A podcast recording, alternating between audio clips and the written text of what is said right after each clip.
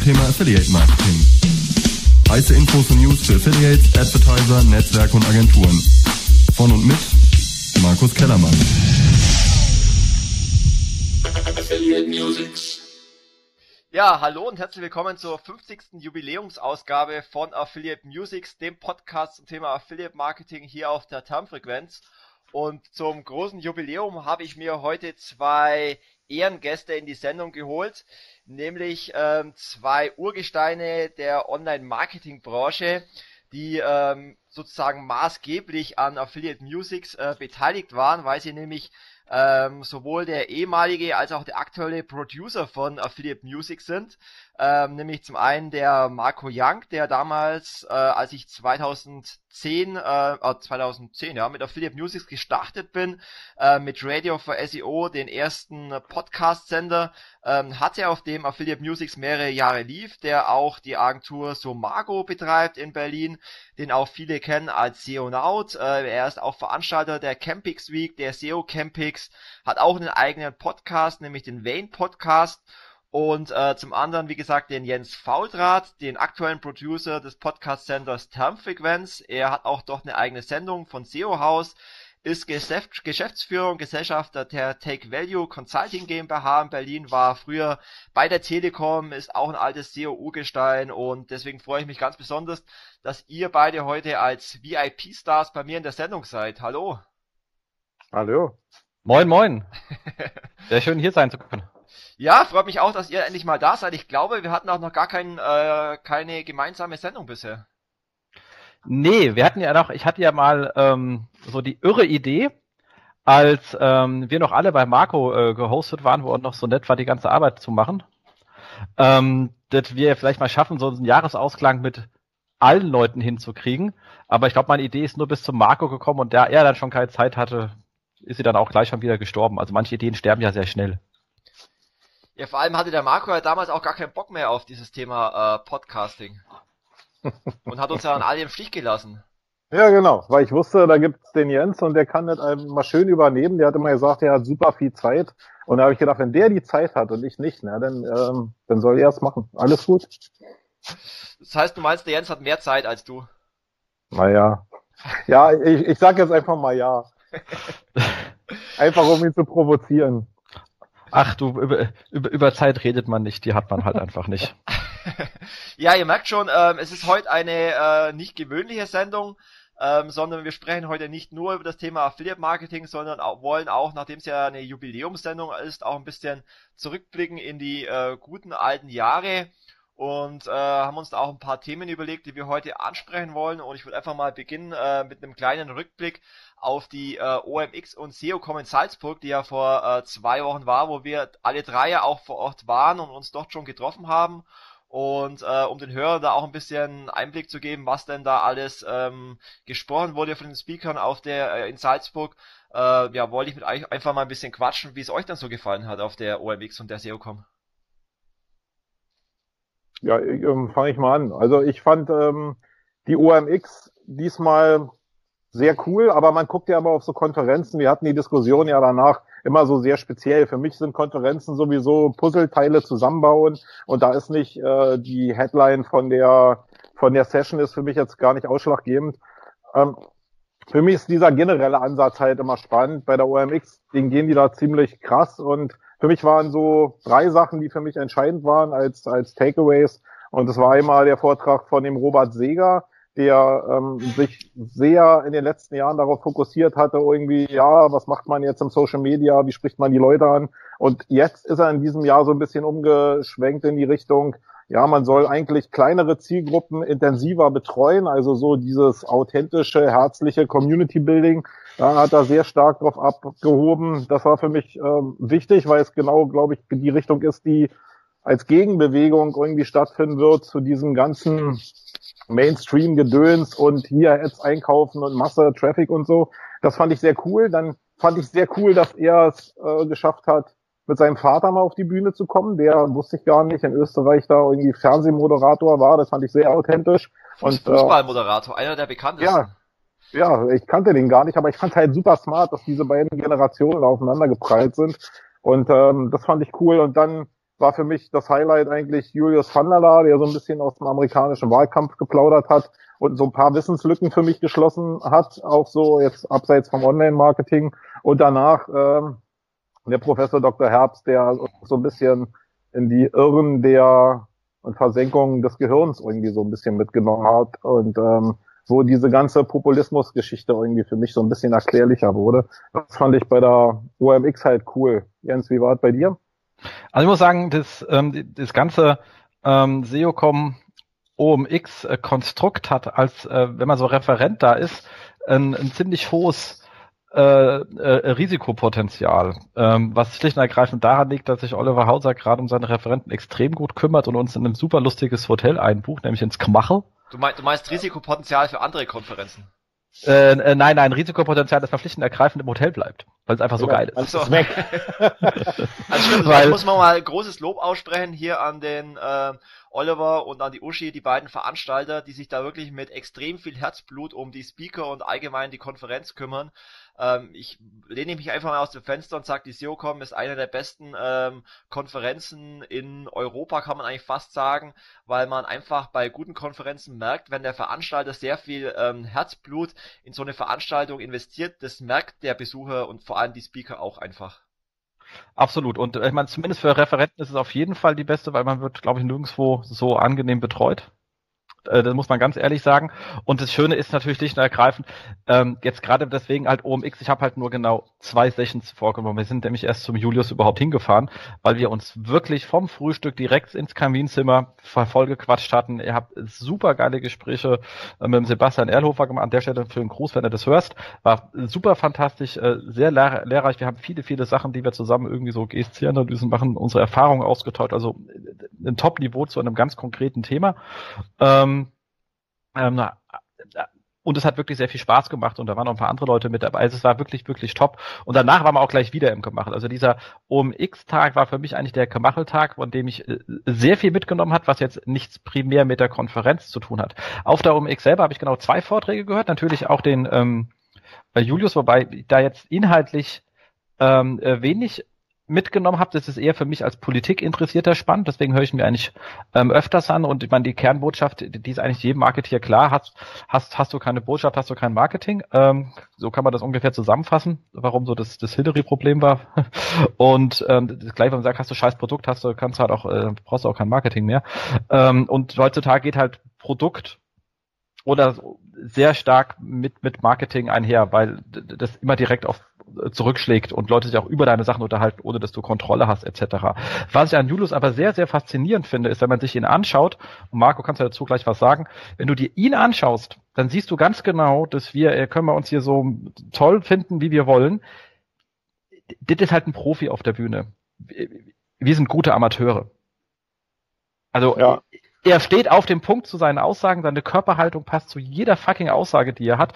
Seine Bewegung auf der Bühne ist komplett sauber und strukturiert und zu allen Aussagen. Das ist ein ganz anderes Level, muss ich ganz ehrlich sagen. Das ist ja immer das, das Thema, also ich habe ja, ich beschäftige mich ja auch ähm, zwar nicht so intensiv, aber teilweise mit dem Thema Rhetorik und, und Körperhaltung. Und wenn man sich zum Beispiel mal anschaut, ähm, wie früher zum Beispiel die äh, Angie Merkel war und wie sie sich in den letzten Jahren verändert hat, dann merkt man natürlich schon, ob äh, jemand, ein Speaker oder Politiker oder wie auch immer, an sich selbst arbeitet. Also ob er sich wirklich ähm, selbst coachen lässt oder ob man halt eher ein Speaker ist, wo man sagt, ähm, ja, ich bin halt einfach eine eigenständige Persönlichkeit und ich gehe jetzt darauf und halte meinen Vortrag, oder ob du wirklich jemand bist, du sag, wo sagt, ähm, ich möchte selber an mir arbeiten, ich mache ein Coaching, ich verbessere meine Körpersprache, ich verbessere meine Rhetorik. Ich denke schon, dass man das bei bestimmten Personen merkt und ich finde auch, man merkt auch bei dem einen oder anderen Speaker, wie ähm, sich der eine oder andere in den letzten Jahren verändert hat. Ja, ich weiß, ich weiß aber mal gar nicht, was äh, positiv oder negativ ist. Also ich gebe ja. dir recht, er ist sehr, ähm, sehr straight, sehr ähm, so, ja, wie ein Politiker halt, so diese Kevin Spacey-Aura, die ihn so umgibt. Das macht er auch klassisch für seinen Bereich total richtig. Aber wenn alle so funktionieren würden, ähm, ich glaube, dann, dann ist auch wieder scheiße. Also äh, ich, ich, ich finde es auch blöd, wenn die Leute sich das abtrainieren, äh, so zu sein, wie sie sind. Das finde ich irgendwie auch blöd, die, die, die Richtung.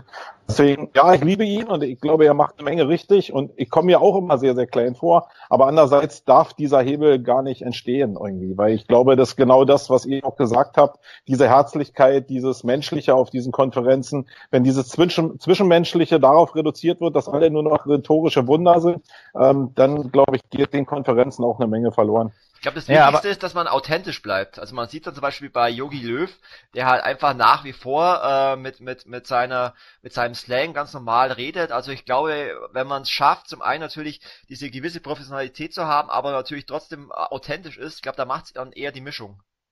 Genau. Definitiv nicht, desto trotz, er ist halt da ein Vollprofi, und den Unterschied sieht man halt massiv und der kommt halt auch auf der Didaktik. Ich schaue mir ja oft Vorträge aus rein didaktischen Gründen an. Also gerade, ich schaue mir wirklich gerne Vorträge an zu Themen, die ich perfekt drauf habe.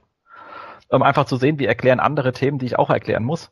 Äh, um einfach zu lernen, ah, guck mal hier, das ist einfach einfacher, als wie du es gemacht hast. Und er hat jetzt ein Thema, was ziemlich weit weg ist von dem, was wir tun. Und trotzdem schafft er es sehr einfach zu erklären. Also das ist ja auch, man, wir, wir haben ja auch alle hier so äh, lustige Akronyme etc. Und jetzt sitzen ja in so einem Auditorium auch Leute, die komplett irgendwie neu sind, äh, seit, seit äh, einem Monat Junior und werden jetzt mal dahin geschickt. Und die haben wir dann halt schon ähm, relativ schnell mal abgehängt. Und er nimmt halt alle mit, weil im Grunde genommen sind wir alle zu seinem kompletten Thema. Also ich meine, wir machen, er macht zwar auch Marketing, aber in einem politischen Umfeld, muss natürlich das ganze, das ganze Thema nebenbei kurz mit hochziehen und erklären, was eigentlich geht. Und das schafft er sehr gut, ohne dass du dich irgendwie das Gefühl hast, du kannst, du verstehst nicht, von was er redet. Und das ist halt etwas, wo man sagen kann, egal ob man jetzt ähm, ähm, künstlich wirkt oder nicht, und er wirkt nicht künstlich. Also er ist das, was er da ist. Also er wirkt jetzt definitiv nicht künstlich und du kannst ihn danach ja ansprechen. Er ist ja nahbar. Ist ja nicht so, dass du nicht einfach zu ihm gehen kannst. Ähm, ist seine Didaktik exorbitant gut. Was war denn für euch so die, die äh, Kernaussage oder so, dass der, der größte Aha-Effekt auf der, auf der SEO-Com jetzt speziell? Also für mich persönlich muss ich sagen, was man halt sehr oft bei den Vorträgen gehört hat, war ähm, die Entwicklung im Bereich AMP-Seiten. Also für die Hörer, die nicht wissen, was damit gemeint ist, ähm, Google hat mit äh, Accelerated Mobile Pages einen eigenen Zusatz sozusagen für Programmiersprache herausgebracht ähm, und das Ziel ist es letztendlich von Google, äh, bestimmte Seiten zukünftig ähm, selber zu hosten, damit einfach die, die Ladegeschwindigkeit oder die Zugriffsgeschwindigkeit ähm, schneller ist, weil es geht ja immer in den Bereich, immer mehr in den Bereich Mobile First und da hat Google natürlich ein Interesse, ähm, den Usern äh, schnellstmögliche Ergebnisse zu liefern und dazu haben sie eben diese AMP äh, ja, Programmiersprache herausgebracht, die von immer mehr Seiten verwendet werden. Wie ist da eure Meinung? Wird sich AMP irgendwann durchsetzen? was soll ich dazu noch sagen? Das ist so ein scheiß Thema, dass ich es gar nicht in Worte fassen kann. Ähm, Problem ist, es setzt sich durch, weil Google es in den Markt drückt und im Grunde genommen ist es ein kastriertes Scheißformat. Vor allem massiv, ja. also das ist ja Wahnsinn, mit welcher, mit welcher Macht und mit welchem Marketingbudget sie da versuchen jetzt dieses AMP-Format durchzubringen. Genau, und da muss man sich immer fragen, warum wollen sie das? Und ähm, da ist mal, ich bin ganz, ganz selten, ich bin jetzt ein, ich, ich bin nicht bekannt hier der, der die hessische Version des Pips zu sein äh, der auf Google rumhaut.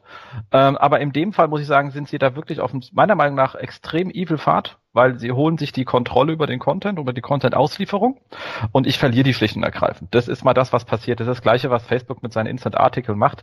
Ähm, am Ende werden die Leute einfach nur noch zu, zu irgendeiner lustigen Art von äh, Pipeline und man sieht ja im Mobile, wenn ich auf einer AMP-Seite bin und äh, schließe die Seite, dann komme ich jetzt zurück zur SERP. Also man, das ist halt mal echt brutal ich bin nicht äh, auf der Startseite der, der Seite, wo ich war. Das ist was ganz anderes.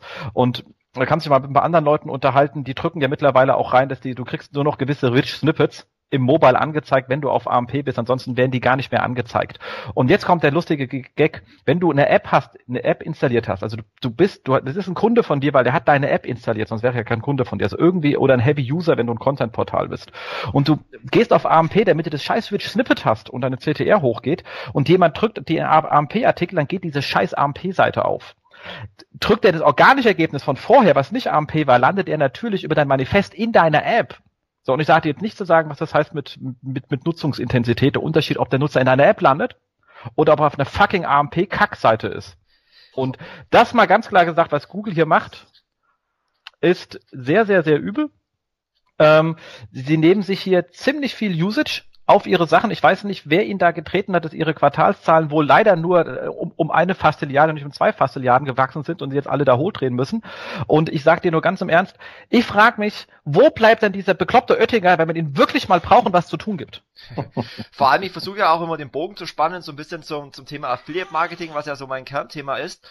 Und ähm, da hinterfrage ich mich natürlich auch immer, welche Gefahr könnte AMP für, für die Affiliate-Branche sein, weil äh, zum Beispiel in dem Vortrag auf der auf der SEO-Com von Bastian Grimm hat er zum Beispiel auch ähm, erwähnt, dass zum Beispiel die Washington Post, die ja auch äh, AMP-Seiten mittlerweile äh, nutzt, dass deren Werbeeinnahmen zum Beispiel um 50% eingebrochen sind. Der Grund dafür ist, dass äh, AMP derzeit äh, nur ganz bestimmte Werbeformate unterstützt, was natürlich wiederum für Affiliates bedeutet, wenn sie irgendwann mal AMP-Seiten äh, nutzen müssen oder nutzen wollen, wie auch immer, dass sie da gar nicht mehr äh, mit der freien Entscheidung letztendlich äh, ja Affiliate-Programme bewerben können, sondern nur noch vorgegebene Werbeformate nutzen könnten.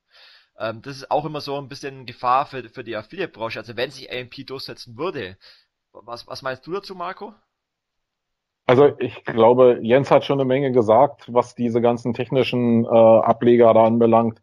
Ich gucke mir das einfach aus der Distanz an und sage, okay, mal abseits davon, wo der Traffic denn hingeleitet wird, jede Seite sieht identisch aus oder nahezu identisch aus. Und äh, wenn das die Definition von Mobile für die Zukunft ist, nur um Google jetzt gerecht zu werden, dass die die Performance-Last runterkriegen, dann weiß ich sowieso nicht, wo so eine Sachen wie Markenbildung etc. oder Identifikation, Authentizität, wo die überhaupt noch stattfinden sollen. Äh, du hast jetzt das Thema mit ähm, Affiliate noch dazu gebracht. Also das ist auch eine Riesenbaustelle, denke ich mal.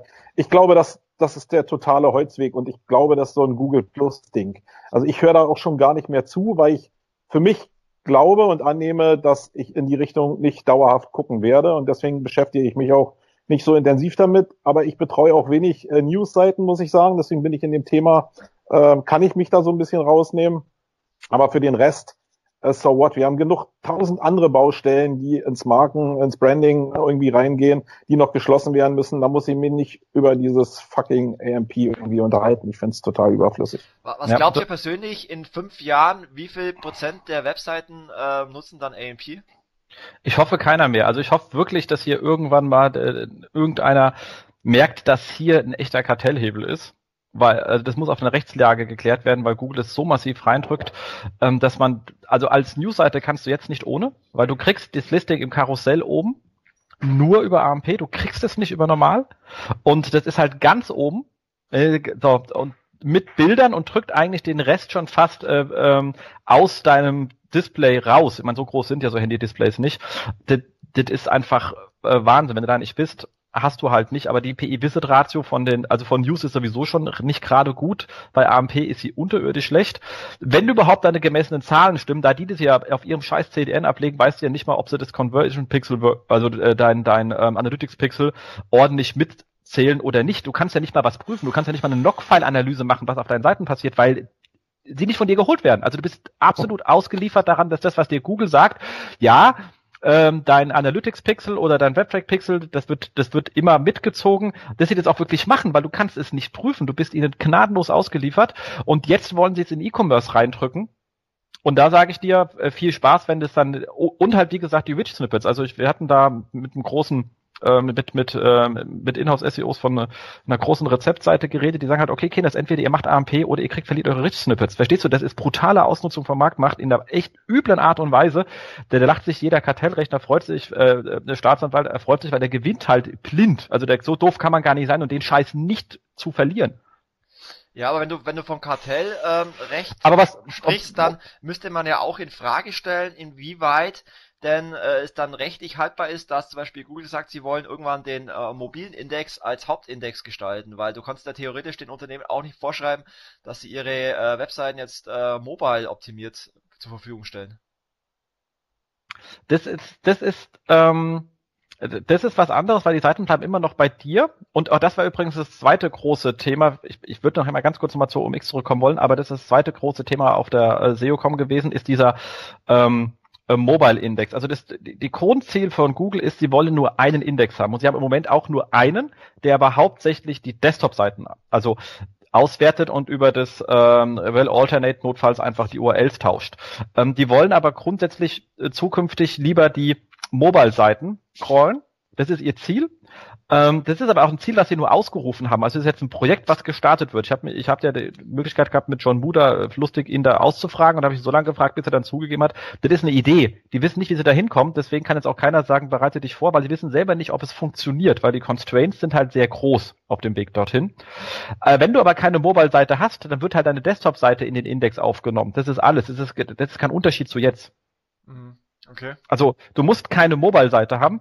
Die, die, nehmen halt nur den Mobile-Crawler und ob die und der hat gesagt, wir können nur dann umswitchen, wenn die Suchergebnisse e, exakt gleich gut bleiben, weil sonst machen sie ihr Produkt kaputt. Und um gleich gute Suchergebnisse rauszubekommen, wenn Mobile-Seiten textreduziert sind und ich bin textbasiert, ist schwer. Wenn Mobile-Seiten weniger Links enthalten und weil ich halt vieles einfach rausnehme, weil ich die Seiten einfacher mache und ich bin linkbasiert, ist schwer und die haben noch überhaupt keine Ahnung, wie sie das Problem lösen sollen. Die testen jetzt halt erstmal. Das heißt, die richtige Strategie für jeden wäre eigentlich zukünftig unabhängiger werden äh, von, von Google. Was ich, hat jemand von euch den Vortrag äh, vom äh, Uwe Hamann gesehen auf der SEOCom? Leider ja. nicht. Aber ah, Marco, super, dann kannst du uns jetzt aufklären. Ich habe genau, ich habe nämlich auch nicht gesehen, aber ich habe gerade die Präsentationen offen und es ging ja, äh, glaube ich, äh, in seinem Vortrag darum, dass er ja, also der Vortrag hier, glaube ich, irgendwie vom Affiliate zur Marke, dass er äh, früher Affiliate war, dann irgendwann seinen eigenen Shop gegründet hat und dann irgendwann ähm, 2013 den äh, Schuss vor dem Bug bekommen hat, wie er es beschreibt, indem er eben von äh, Panda und Pinguin äh, getroffen wurde und dann einen Umsatzrückgang von äh, 40 Prozent in vier Wochen zu verzeichnen hatte und sich dann äh, natürlich die, die große Frage stellte, okay, ich habe jetzt 25 Mitarbeiter, ich habe jetzt einen Umsatzverlust von 40 äh, Prozent, wegen, weil Google äh, aus bestimmten Gründen meine Seite nicht mehr toll findet und ähm, dann hat er sich letztendlich neu orientiert und festgestellt, dass eben Google nicht nur die einzigste Traffic-Quelle ist, auf die man setzen sollte. Ja, ein, äh, ein Vortrag, der, ja, also ich mag Uwe wirklich, aber der, der schwierig war. Nicht, weil der Vortrag schlecht war, sondern weil eben diese Diskussion erstmal grundsätzlich wieder aufgekommen ist, ob so eine, so eine persönlichen Entwicklungen, ob die überhaupt was bei so einer Konferenz zu tun äh, haben. Ich glaube schon, weil es nämlich dieses Problem zeigt, zumindest für uns Leute, die in dem Thema schon drin sind und die sich intensiv damit beschäftigen. Ich glaube, da ist es total wichtig und ich habe ihm wirklich ultra gerne zugehört. Es zeigt aber natürlich auch, dass es sehr, sehr individuell ist. Also auch er hat eben gelitten unter dieser Abhängigkeit von Google. Er liebt aber natürlich diese Abhängigkeit von Google auf der anderen Seite, weil er die Sichtbarkeit ja wiederbekommen hat. Also für mich war jetzt nicht die Lösung da drin, jetzt zu sagen, nee, ich scheiß auf den Google-Traffic und ich nehme irgendwie was Alternatives, sondern er hat eigentlich auch gezeigt, wie schwierig es ist, eigentlich für sein Produkt mit den Margen, die ich denn auch habe, alternative äh, Quellen überhaupt zu finden für Traffic oder wo ich Umsatz generieren kann. Ich meine, jeder von uns liest das ständig irgendwie, alternative Suchsysteme etc. pp ja, sollte man sich mit beschäftigen, aber so einfach ist es nun auch nicht. Wenn ich auf meinem Produkt 300 Prozent Marge habe, dann kann ich eine Menge in Amazon machen. Aber die Leute, die meinetwegen 30, 40 Prozent haben, äh, die sind bei Amazon ziemlich schnell durch. Bei den Preissuchmaschinen etc. pp. ist es ist ja ähnlich im Endeffekt. Ähm, ich finde das alles, wir hängen schon sehr stark an dieser großen Krücke von Google. Ich glaube, ähm, alle anderen Vermarktungsflächen, außer jetzt irgendwie, wenn ich großes Ad-Spending nehme, die sind halt relativ schwierig. Das äh, war, glaube ich, auch so mit zumindest meine erkannte Kernaussage von dem Vortrag von Uwe, dass es eben ein ständiges Arbeiten ist, probieren, irgendwelche Nischen zu bekommen, aber dass der große Hebel eigentlich auch in der Marge liegt. Das heißt, wo hole ich mein Zeug her? Äh, kann ich in China noch günstiger produzieren, um meine Marge hochzubekommen, damit ich diese alternativen Suchsysteme auch benutzen kann, äh, auch für den Vertrieb?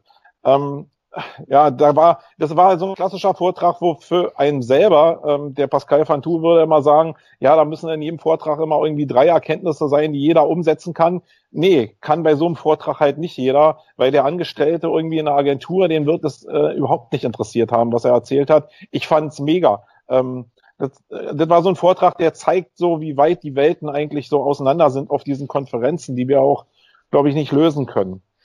Also genau, was, was, was er schreibt, der Uwe, unter anderem seiner Präsentation, ist, dass er eben äh, vor allem auf Nischen setzen würde, das heißt, sich zu spezialisieren, äh, in seinem Fall auf, auf personalisierte Geschenke und dann natürlich auch ein USP schaffen. Äh, also er zum Beispiel hat ähm, eben die äh, Geschenke so personalisiert, dass er sagt, er bedruckt die ähm, Geschenke selber, er graviert sie selber, er ähm, bestickt sie selber mit äh, Swarovski-Veredelungen. Das heißt, er bietet ja letztendlich für den für den User letztendlich den Mehrwert, dass er sehr viel äh, personalisiert in den Produkten damit seine Nische gefunden hat. Und ähm, das ist ja schon ein interessanter Hinweis, dass man, wenn man sagt, okay, ich habe jetzt einen Online-Shop und äh, sollte mich nicht mit mit äh, Massenshops messen, sondern sollte wirklich meinen Spezialbereich suchen, wo ich dann letztendlich einen USP habe gegenüber den Amazon und Co's der Welt. Du musst halt aber immer individuell sein. Ne? Also den ganzen ja. Markt, den er da beschreibt, den gibt's ja auch schon. Der ist ja nicht nicht besetzt, sondern äh, ich glaube, es ist wirklich am Ende ist es wieder Arbeit, Produkte ständig zu kreieren, irgendwie die neu sind, die der Konkurrent noch nicht hat, irgendwie um immer dieses kleine Quäntchen Vorsprung zu haben, um sich am Markt insgesamt zu halten, weil wir kennen es ja in allen Bereichen, dass die großen, die Idee, die du erfunden hast, werden die Großen irgendwann einfach mit in ihr System einnehmen. Und du hast nur eine ganz kurze Timeline, um überhaupt darauf zu reagieren und dein Cash irgendwie im Endeffekt zu realisieren. Oder du schaffst es in der Zeit, so stark als Marke präsent zu sein für dieses Ding, was du entwickelt hast, dass die Leute an dir nicht vorbeikommen. Und da ist, glaube ich, Uwe nicht in der Position, um an diesen Großen sich im Endeffekt zu messen. Deswegen ist ja die Timeline relativ schmal, die er da hat. Also, äh, aber es sind Probleme, die alle haben da draußen. Also es ist nicht so, dass nur sein Problem ist, sondern äh, ich glaube, überall ist das so das Thema. Ja, deswegen sage ich, Marketing und Produkt geht auch manchmal sagen, und das ist eine ehrliche Erkenntnis, wenn du sagst, okay, für das Produkt und der Marge, die ich habe, kann ich einfach kein sinntragendes Marketing, dann ist es halt so, da muss ich was Neues machen. Also, also ist halt so. Die Erkenntnis ist manchmal da. Aber zurück zu deiner Frage. Nein, ich bin nicht der Meinung, man sollte auf Google verzichten, weil es ein großer Kanal ist. Ja, ich denke aber, es ist ein, ein Marktplatz, der, der sich nicht alles erlauben kann und dementsprechend natürlich den Gesetzen unter, unterwerfen muss, die einfach mal da sehr schwach aufgestellt. Also was da bei, ich sag nur, Facebook und Hasskommentare und wir können nichts gegen tun, ist natürlich Käse. Wenn du nichts gegen tun kannst, dann muss die Plattform hier down genommen werden. Das ist das Resultat. Ich frage mich immer, wo sind, wo sind denn unsere Gesetzesvertreter und haben die alle ihre Eier verloren? Also das ist ja echt überhaupt nichts, wo man großartig diskutieren muss. Die, die Rechtslage ist dort eindeutig. Man muss sie exekutieren. Und dem Moment, wo man das androht, bewegen die sich auch. Wenn man dir aber sagt, oh, ich habe hier leider keine Postanschrift, sagen, nee, du verdienst hier Geld, dann kriegst du halt hier keinen. Also die, die sind da, die sind total einfach und sie sind da, ist sie nur keiner. Und das, das ärgert mich. Und wie gesagt, AMP ist eine böse Sache, was sie vorgemacht haben, ob sie dann da, da oben drüber drei Ads oder vier Ads oder fünf Ads oder zehn machen, das ist Sache, das ist ihr Produktmarketing. Das ist egal.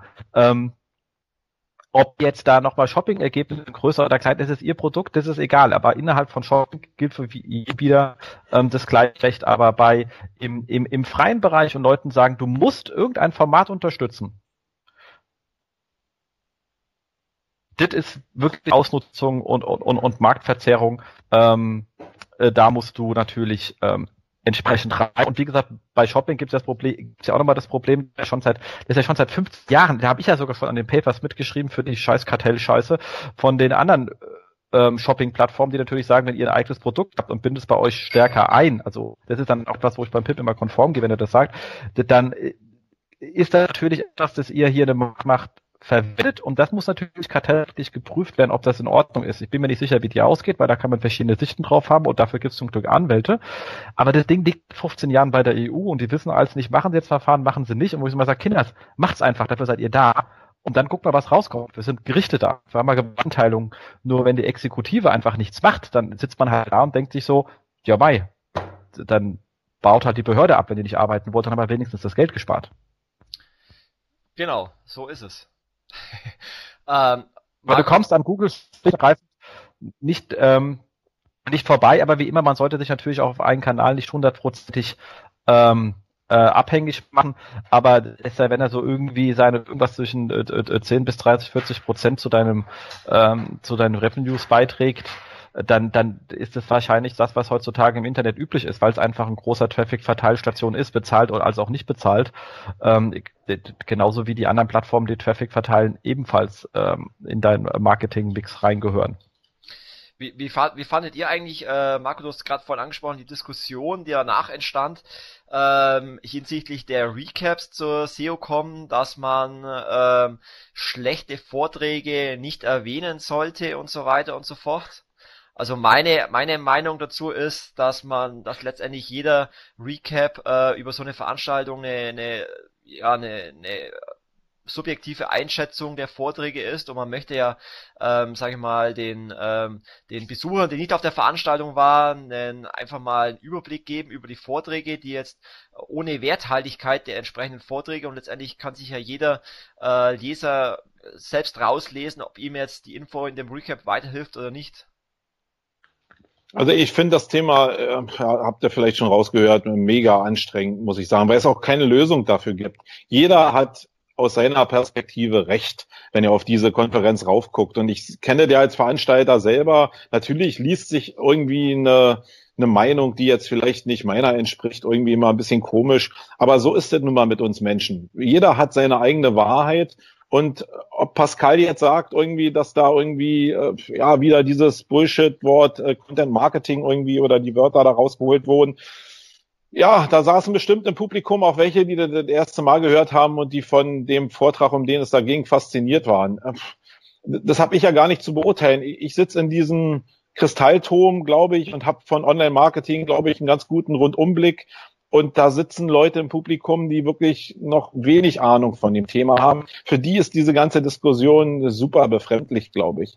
Ähm, und auch als Veranstalter probiere ich immer so ein Mittelmaß hinzukriegen, irgendwie die Leute miteinander zu verbinden. Aber es ist so, so unmöglich. Das, meine, wie Jens vorhin gesagt hat, wir sitzen da in dem Gemachel, das ist für die, für uns als Speaker total toll weil wir hofiert werden irgendwie und äh, weil wir gerne zu der Konferenz kommen. Aber im Endeffekt, wenn es es führt ja nur dazu, dass wir eigentlich in unserem eigenen Saft irgendwie so schwimmen. Und ob die, ob die Teilnehmer jetzt wirklich mitgekriegt haben, dass das jetzt eine Konferenz mit Herzblut ist oder ob ich bei der Campix irgendwie jetzt mir irgendwie mit meinem Team da irgendwie ein Jahr vorher den Arsch aufgerissen habe.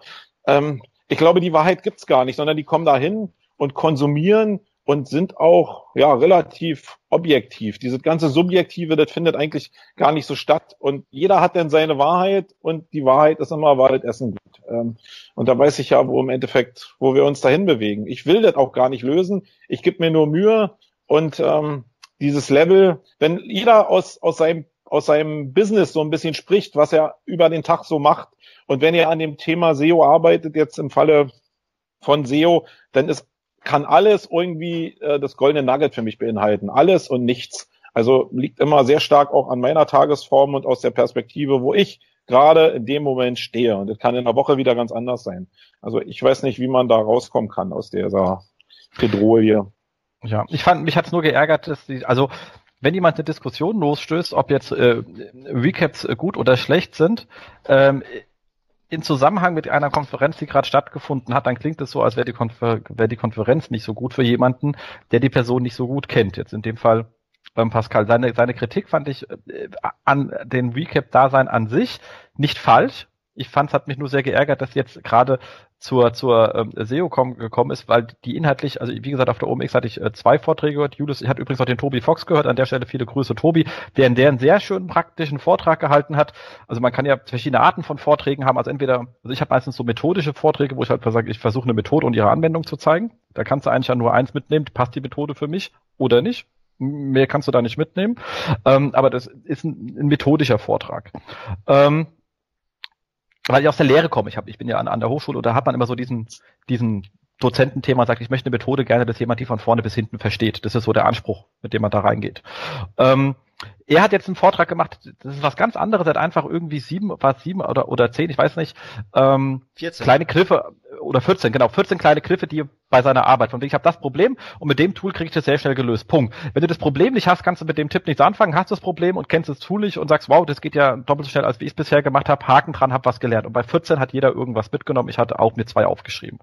Ähm, da wird aber keine Methode, die Methoden erklärt er dabei gar nicht großartig, die musst du wissen. Also das ist dann für jemanden, der in dem Thema arbeitet und, und schon weiß und sagt, cool, das ist eine Abkürzung gegenüber meinem bisherigen Weg.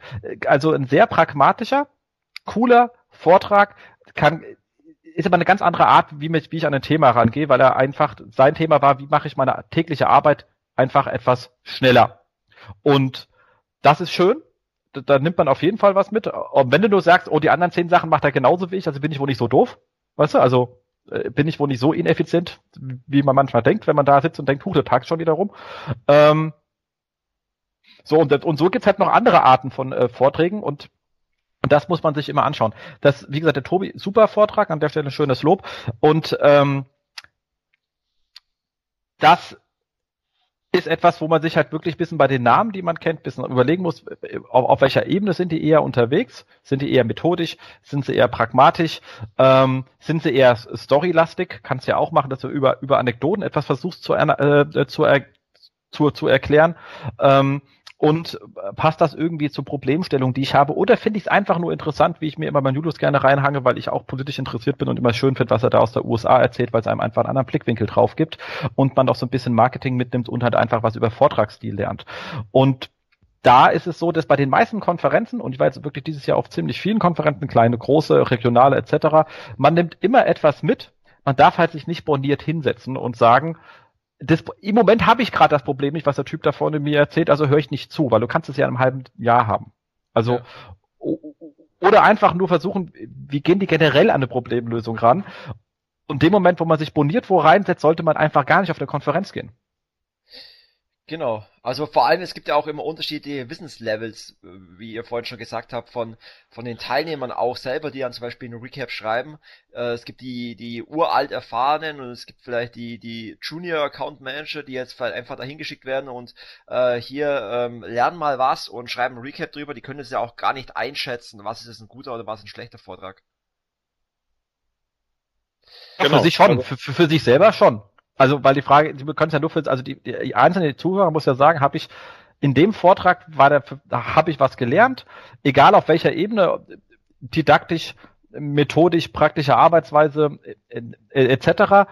oder eben nicht. Oder viertens, das kannst du auch einfach nur sagen, hat er mich unterhalten. Also ja. das ist jetzt für mich auch klassisch so eine Sache, ähm, der Anspruch, den ich an eine Keynote stelle. Da nehme ich jetzt nicht mit, dass ich irgendetwas mitnehmen muss, was ich tun soll. Das habe ich jetzt zum Beispiel beim äh, Markus an der Keynote ähm, nicht, habe ich aber nicht erwartet, hat mich aber gut unterhalten und äh, Lust auf den Tag gemacht. Und das ist die Aufgabe einer Keynote. Das ist der Grund, warum ich zum Beispiel nicht zu Bits and Pretzels oder ähm, den Online-Marketing-Rockstars fahre, weil wenn ich mir die Agenda anschaue, sage ich, ich habe nur Keynotes. Dann habe ich danach sehr viel Lust, aber nichts gelernt. Und, und Lust habe ich so schon. Also das, das bringt mir dann, also ich war nie da, das ist nur eine, eine, eine, eine Ansicht von außen.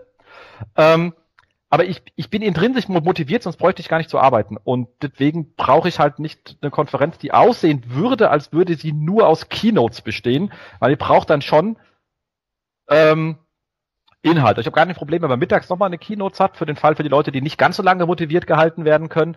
Ähm, also, und das ist so das Thema, wo ich sage, das ist wahrscheinlich nicht meine Art von Veranstaltung. Deswegen gehe ich zu denen auch nicht hin. Ja. Wenn ich jetzt hingehen würde, würde danach sagen, was ein Kack, hier sind nur Kinos. Ja, okay, dafür ist sie aber da. Bist du halt falsch. Ja, wobei ich war auf der äh, Bits Brezels und ich war äh, sehr angetan. Also es waren jetzt nicht nur Keynotes, sondern es war auch, waren auch sehr inspirierende äh, Vorträge dabei.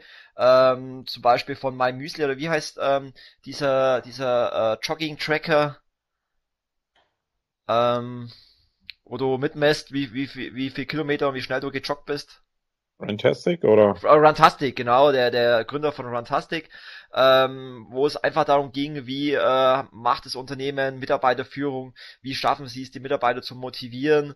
Äh, also es waren natürlich viele Themen dabei, die jetzt nicht in unserer SEO oder Affiliate-Welt angesiedelt waren, sondern es war halt einfach so übergreifendes Online-Marketing oder Unternehmer ähm, Vorträge, aber darum ging es ja auch bei, bei Bits Bresel, das ist ja eine Startup-Konferenz, also ähm, ich kann es persönlich nur sehr empfehlen, also ich war sehr angetan von der Konferenz.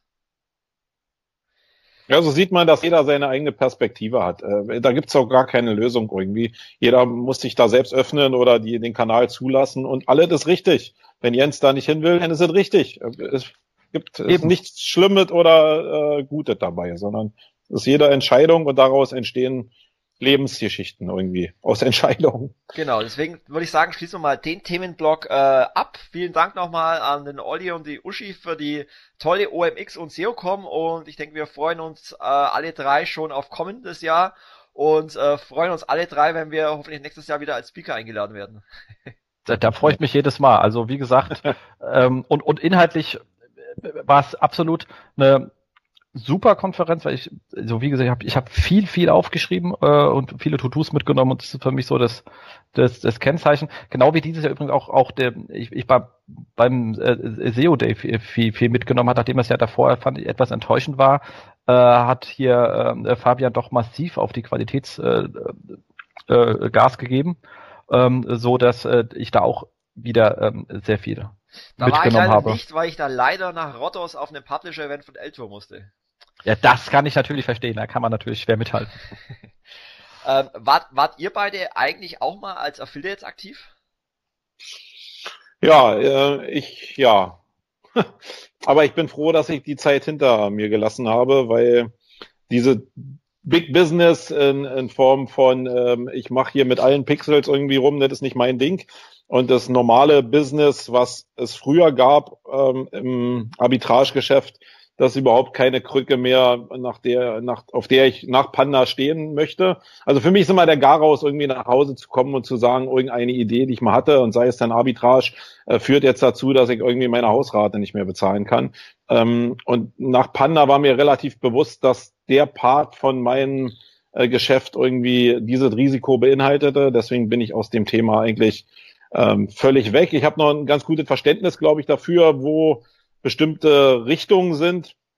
Aber ich würde da nicht mehr aufspringen, sondern mache es eigentlich eher dann vielleicht für Kunden irgendwie, um dann noch einfach so einen Vertriebsprozess aufzusetzen. Aber ich selbst, da, da kommen wir vielleicht ja auch noch zu, wenn die Zeit reicht, habe ich ein bisschen die Befürchtung, dass nicht. Äh, kommen wir in dem Bereich schnell und hektisch reich vielleicht nochmal dazu. Ähm, da schließt sich denn für mich der Kreis so. Genau, also worauf ich eigentlich hinaus wollte, sind äh, eben auf die, die guten alten Zeiten, äh, weil äh, ihr ja auch schon lange in der Branche äh, seid und ähm, ja, da wollte ich einfach mal nochmal einen Blick zurückwerfen für die äh, Hörer, die vielleicht jetzt noch nicht so lange in der Branche dabei sind. Und wir wollen heute mal eine außergewöhnliche Sendung machen, was denn früher so alles äh, möglich war, was jetzt überhaupt nicht mehr geht und wie einfach es früher war, äh, mit Affiliate Marketing richtig viel äh, Geld zu verdienen. Also wenn ich zum Beispiel an, an meine Projekte denke, ich hatte ja mehrere hundert Seiten, Affiliate-Seiten, die ähm, automatisiert äh, Content erstellt haben, die dann alle miteinander verlinkt waren ähm, die innerhalb von der Woche alle super gut gerankt äh, waren, äh, die dann zusätzlich mit Google AdSense noch fünfstellige Umsätze im Monat äh, verdient haben und dann von heute auf morgen, damals 2004 mit dem äh, Florida Update, ähm, alle auf einmal weg waren, weil sie eben untereinander verlinkt waren. Ähm, es waren natürlich damals äh, schöne Zeiten, aber da hat man halt einfach auch gesehen, wie schnell eben so eine Veränderung von äh, einem Google eben dazu führen kann, dass halt von heute auf morgen einfach ein gigantischer Umsatz wegbrechen kann. Also, ja, und äh, das ist ja das Risiko dabei, hast du ja gesagt. Und für mich ist immer in der Betrachtung gerade rückwirkend immer wichtig, ähm, von den Leuten, die damals gesagt haben, sie sind hier die, die, die möchte gern Millionäre im Arbitrage geworden, ähm, äh, für mich war mehr so ein menschliches Learning dabei, einfach auch zu sehen, dass viele Leute, die erzählt haben, sie haben richtig viel Cash gemacht, die haben sich nicht so verhalten, als ob sie richtig viel Cash gemacht haben. Und ich probiere das immer menschlich so gegeneinander zu matchen. Und das ist für mich eher jetzt so ein so ein Learning, wo ich denke, ja, okay, erzähl du mal, dass du super erfolgreich warst und Umsatz mit Gewinn verwechselt hast. Ähm, äh, ich glaube, dass das, ähm, das ist für mich jetzt so ein, so ein Basis-Learning gewesen. Und was übrig bleibt, ist eigentlich so wie bei dir auch. Äh, ich habe äh, wirklich noch sehr, sehr viele Domains. Und bei mir ist es jetzt so ein Posten, der monatlich mit der Buchhaltung immer durchgeht. Hostingkosten muss ich einstampfen. Bei den ganzen Scheiß bis auf die generischen Dinger brauche ich überhaupt gar nicht mehr. Also eigentlich geht's nur noch darum, den ganzen Müll abzubauen, weil das, was du gerade beschrieben hast, das funktioniert halt nicht mehr. Du und, schmeißt ähm, es einfach weg, oder? Also ich kann, bei mir persönlich, ich kann mich nicht trennen von diesen Scheiß-Domains. Ja, was soll ich damit? Äh, mit irgendwas generische äh, minus 24 oder so. Ist doch alles Kack. Ich habe genug damit zu tun, die Marke Marken, die ich aufbauen will, aufzubauen. Da brauche ich den ganzen Ballast überhaupt gar nicht mehr. Das habe ich gelernt. Fokus ist wichtig. Also wenn du von deinem Fokus wegkommst und auch mit so einen Scheiß-Domains oder mit so einen Projekten, dann, dann machst du dich schwach. Du musst auf das schießen und zielen, äh, wo du hin willst und nicht mit diesen ganzen Nebenbaustellen. Das ist tödlich. Und ich sehe da ganz viele Leute, die sich da megamäßig verzetteln. Da habe ich meine Learnings halt gemacht in den letzten Jahren und bin da halt weg. Ja, Warst also ich habe auch mal Spammer, Jens? Äh, nee. Gar nicht. Jens. Aber Nie. ein, ein, gut, ein guter SEO muss, muss immer mal Spammer gewesen sein früher. Nein, nein, nein, nein, nein, nein, nein, nein, nein, nein. Muss, muss, muss man, muss, muss man nicht. Ich bin ja, ich bin ja ein Hochschulgewächs, darfst du nicht vergessen. Ähm, ich bin ja nicht äh, da aus Versehen äh, reingeschlittert, sondern äh, habe ja Informationswissenschaften äh, studiert. Deswegen ich bin Informationswissenschaftler und Kai ITler. Wir haben schlicht und ergreifend, also reich geworden wäre ich gerne, mir hatten schlicht und ergreifend die Skills gefehlt. Ich bin kein Programmierer. Also ich kann jetzt hier nicht automatisch irgendwelche Seiten irgendwo hin, das kann ich gar nicht. Also dementsprechend. Also nie Spam-Links aufgebaut mit X-Rumor oder irgendwelchen äh, Content gecrawlt und dann äh, automatisiert in die Seiten eingebaut, nie irgendwie was, was Böses gemacht? Nein, ich organisiere, ich organisiere Wissen. Das ist äh, mein Job. Ähm, deswegen sage ich auch. Wissen. Genau. Und ähm, deswegen, also ich habe dann die Sachen immer gehört, vor allem habe ich das immer lustig verfolgt, was äh, früher hier bei äh, SEO-FM lustiges erzählt worden ist, aber für mich waren das ein Großteil ähm, böhmische Dörfer. Ich habe ja wirklich als SEO angefangen, in, in DT Online zu machen. Das war mein erster SEO-Job, weil ich ja dort die Suche gemacht habe und dann halt aus Versehen zu diesem Thema gekommen bin, aus Versehen. Ich war ja nicht da angefangen als SEO, sondern ich bin da rüber geschafft, weil kein anderer da war und bei mir irgendwie Suche in der Abteilung drin stand. Ähm, äh, aber ich habe Suche gemacht und dann habe ich direkt damit angefangen. Also ich bin wirklich direkt Corporate und dann halt auch gleich mit einer etwas nicht so ganz überschaubaren Seite. Und da kam halt auch meines meine Skills voll zum Tragen, weil da geht's halt einfach große Systeme für, äh, für Nutzer und Suchmaschinen. Also bei uns ist ja immer UX und SEO ein und dasselbe. Deswegen fand ich es so lustig, als dann irgendwie, weiß ich auch nicht, 2014 oder 2015 irgendwie ähm, ähm, Toba meinte, äh, SEO heißt jetzt Search Experience Optimization. Da sage ich, nee, das heißt schon seit seitdem ich es mache. So, und das ist mal 2006 und wahrscheinlich war es vorher auch schon so. Ähm, das ist doch Mumpitz, dass es jetzt so ist, weil das schon immer so war. Und ganz im Ernst, bei einer T-Online Dienst aufzubauen, ist halt auch echt das Sinnloseste, was du tun kannst, wenn du die Domains anschaust. Das war einfach nicht das Problem. Deswegen sage ich auch ganz klar, wenn irgendwelche Leute ankommen und sagen, du, wir machen hier gerade, wir sind hier irgendwie so ein KMU und haben 50 Seiten im Index, dann sag ich, du, das, ich, ich kann die besser machen, aber mein Hebel, den ich habe, meine, meine Stärke in der, in der Informationsarchitektur, ist bei in deinem konkreten Use Case leider nur so ein 5% Problem, weil die 95% kommen woanders hin und da bin ich gar nicht der Spezialist drin. Da empfehle ich dir lieber irgendjemanden, der da besser ist. Weil das ist meine Kernkompetenz. Ja. Vor allem das Interessante ist ja, wenn man so ein bisschen ähm, zurückblickt, wie oft eigentlich ähm, sowohl die SEO-Branche als auch die, die Affiliate-Branche äh, immer mal wieder für tot erklärt wurde. Also äh, los ging's ja damals, nachdem dann die, die Spam-Links nicht mehr funktioniert haben, dann hieß auf einmal, äh, ja, SEO ist eh tot. Dann ging's noch weiter, dass dann irgendwann die, die Social-Links kamen, die dann relativ fun gut funktioniert haben über Artikelverzeichnisse und Co. Als das nicht mehr funktioniert hatte, hieß es, die SEO-Branche ist tot. Dann hat irgendwann Link-Netzwerke und Link-Wheels nicht mehr funktioniert, dieses SEO ist tot. Dann hat trotzdem noch äh, Link-Netzwerke funktioniert mit diesen ganzen Goff-Links und Co. Äh, irgendwann kamen dann die ganzen äh, Keyword-Domains mit comnet.org und so weiter. Als das auch nicht mehr funktioniert hat, hieß es auch wieder SEO ist tot. Ähm, aber nichtsdestotrotz funktioniert es nach wie vor immer noch sehr gut. Also das sieht man also mal wieder, wie, wie, wie dieser Populismus dann, der von manchen Seiten gestreut wird, dann eigentlich doch nicht wirklich äh, funktioniert. Genau, aber das, das, das Thema ist genau, also mit, mit, mit je, also ich habe mich nie um Abwärts gekümmert, habe mich nie interessiert. Also immer wenn immer ein Panda und Pinguin da rum und alle sagen, oh, da was Neues, bla bla bla, sagen, äh, egal was Google macht, die werden immer so besser, dass meine Methoden immer besser funktionieren, weil ich ja nie auf diesem Stack unterwegs war. Also weder Content irgendwie geknuddelt noch noch noch Links geknuddelt. Ähm, ich habe jetzt, seitdem wir jetzt hier unser Unternehmen haben, äh, die diverse Leute aus aus aus ähm, äh, bei ihrem Reconsideration Request geholfen, wo man aber wirklich große Konzerne, wo man dachte, ey, Kinders, ihr habt hier 300 Links eingekauft, jetzt habt ihr hier super ein Penalty und habt irgendwie 40 Prozent äh, äh, Traffic-Einbußen wegen dem Scheiß. Er hat 300 oder 500 Links gekauft. Eure scheiß Domain hat einen Domain-Pop von 55.000. Glaubt ihr, dass es vorher irgendetwas gebracht hat? Natürlich gar nichts. Ihr habt ganz andere Probleme, weil ihr nämlich wirklich große Seiten seid und ihr habt irgendwie 300, 500.000 Seiten im Index und eure Produkte sind irgendwie 80 Mal vorhanden. Ihr habt an der falschen Stelle rumgeschraubt. Der war unser Inhouse-SEO, der vorher bei einer Agentur war. Der, die Agentur hat vorher auch, kam aus dem LinkedIn, deswegen macht er das. Aber das ist total, das, das ist da halt, es ist halt nicht immer alles ein Nagel, nur weil ich einen Hammer habe. Deswegen muss ich halt auch sagen, das kann ich nicht, da muss jemand anders hin. Das können wir dafür sehr gut. Und da sind die anderen Methoden komplett für die Tonne. Und das hat ihnen auch vorher wahrscheinlich überhaupt nichts gebracht. Das hat ihnen nur später wehgetan. Und das ist sehr lustig, wenn man sich das anschaut. Ähm, und ähm, deswegen, ich glaube zum Beispiel auch vielen, vielen Kunden, die jetzt äh, ähm, äh, Marco hat, den könnte ich wahrscheinlich gar nicht helfen. Also das, deswegen ist ja auch Raum für verschiedene Arten, wie man rangeht, weil es einfach verschiedene Problemstellungen gibt und den SEO gibt sowieso nicht. Deswegen wird auch nicht das, das SEO sterben. Aber zu deinem Aff Affiliate zurück. Ich habe natürlich mich dann ab und zu mal mit den Themen auseinandergesetzt. Also ich habe mal auch zwei, drei kleine Seiten, aber die, die Einnahmen waren so exorbitant schlecht. Das ist echt, ich glaube, ich wäre in eurem Ranking der größten Affiliates SEO so ganz der letzte unten auf der Liste. Ähm, aber ich fand dieses Thema so un umständlich. Also dieses ähm, Affiliate Zanox und dann da in diesen exorbitant scheiß Listen und dann ist der Link wieder tot und das war so hakelig und so ein Scheiß wo sie dann Kinder und ihr wollt damit Geld verdienen, das kann doch gar nicht wahr sein, leck mich einfach am Arsch. Was immer funktioniert hat, ist Amazon. Das, das läuft auch immer noch so ein bisschen äh, was nebenher, so ein bisschen äh, auf irgendwelchen alten, die noch irgendwie online sind, die man auch mal irgendwann mal abschalten sollte. Ich bin da auch eher auf dem Fokustrip, ähm, geben Marco komplett recht. Äh, und natürlich habe ich so ein paar Sachen, wo ein bisschen AdSense äh, drüber läuft. Das sind aber ganz schöne Einnahmen dabei. Und das sind auch so ein paar Sachen, wo wir einfach dann so diese ganzen technischen Sachen, die Google neu raushalt. Also kann ich hier noch irgendwas, äh, lustiges, äh, krudes Schema-Org nehmen und passiert damit eigentlich irgendwas?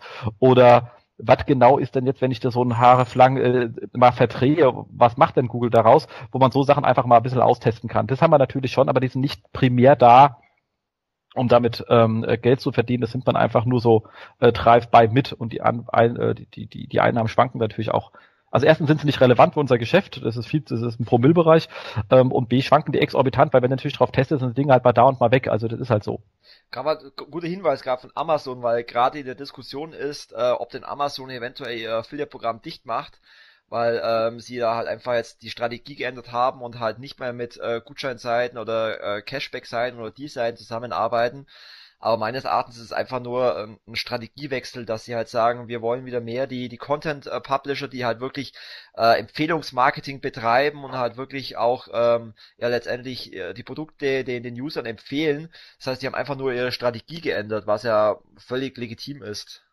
Ja, absolut. Die Zeit ist ja dann eh zeitlang vorbei gewesen. Also ich äh, ähm, hatte auch einfach zum Testen so ein paar Sachen so im Content-Bereich und dann hast du Funktion gesehen, das ging und dann ging die Einnahmen, obwohl du den gleichen Traffic hast, auf der Zeit runter, weil einfach deine Cookies nonstop überschrieben worden sind. Also abgesehen davon, dass es für mich einfach nur zum Lernen, da habe ich festgestellt, wenn du einfach äh, in, in Content machst, war es halt auch, sagen wir mal so, irgendwie ähm, die letzten Jahre ein ziemlich undankbarer Job, und die Netzwerkpolitik war da auch ähm, wirklich Hauptsache die, ähm, die großen ähm, die, die großen Affiliates, äh, die halt eben dann die Gutscheinleuten sind, werden da gehätschelt und getätschelt, aber eigentlich sind das absolute Schmarosserseiten, also ganz im Ernst.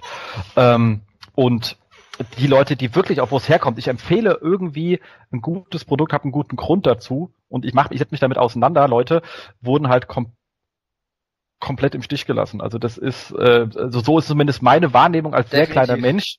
Und Definitiv. Leider ja. werden auch nach wie vor immer noch extrem viele Cookies überschrieben, was ein Riesenproblem ist für die ganze Branche. Ähm, aber das würde jetzt ähm, äh, würde es den Rahmen sprengen, das äh, Thema hier in der Sendung zu, zu thematisieren, weil ähm, wir wollen ja eigentlich was anderes sprechen. Aber das ist nach wie vor äh, hast du genau völlig richtig gesagt, immer noch ein Riesenproblem in der Branche, dass äh, viele große Advertiser da äh, einfach noch keine professionelle Strategie haben, wie sie damit umgehen, dass es viele, viele gute Content-Publisher gibt, viele Blogs, die sich sehr ähm, sagen wir mal, sehr herzlich ähm, Produkten widmen, äh, die äh, Empfehlungen aussprechen, ob es auf Reiseblogs und Co. ist, und dann letztendlich doch irgendwo in der Kette überschrieben werden, sei es jetzt irgendwie von ähm, Brand Search Cookies bei, bei Google AdWords oder anderen äh, Affiliate Cookies. Also da haben viele einfach noch ein Nachholproblem in ihrer eigenen Strategie. Und das Absolut. ist auch generell das Problem für die Affiliate-Branche, aber ähm, das wissen die meisten und versuchen da auch hoffentlich eine Lösung zu finden. Ähm, gut, aber ich habe festgestellt, dass ihr beide anscheinend früher gar nicht so die typischen Spammer wart, wie vielleicht der ein oder andere, ähm, der mittlerweile auch relativ groß war und früher anders sein Geld verdient hat. Nee, also ich nicht. Also ich habe natürlich eine Menge Domains registriert und habe da ein bisschen Content draufgehauen, aber das war nie mein Riesensteckenpferd, ähm, muss ich sagen. Aber ähm, der eine oder andere weiß ja, dass ich eigentlich Polizist war damals noch, also ich hatte auch nicht so viel Zeit irgendwie. Ich musste, musste meinen Fokus noch woanders setzen. Genau, und genau. aus der Polizeitätigkeit entstand ja dann sozusagen die große, bekannte, weltbekannte, einzigartige SEO Campix und mittlerweile die komplette Campix Week, die ja nächstes Jahr auch wieder stattfindet und der ich, zu der ich leider wieder nicht kommen kann, weil an dem Wochenende wieder mein Sohn Geburtstag hat und wir äh, vor zwei Wochen festgestellt haben, dass ich erst 2019 wieder auf die Campings kommen kann, weil ähm, dann das nicht mehr Der Geburtstag von deinem Sohn woanders hinfällt. Ja, ja, genau. Weihnachten ist nicht mehr am 24.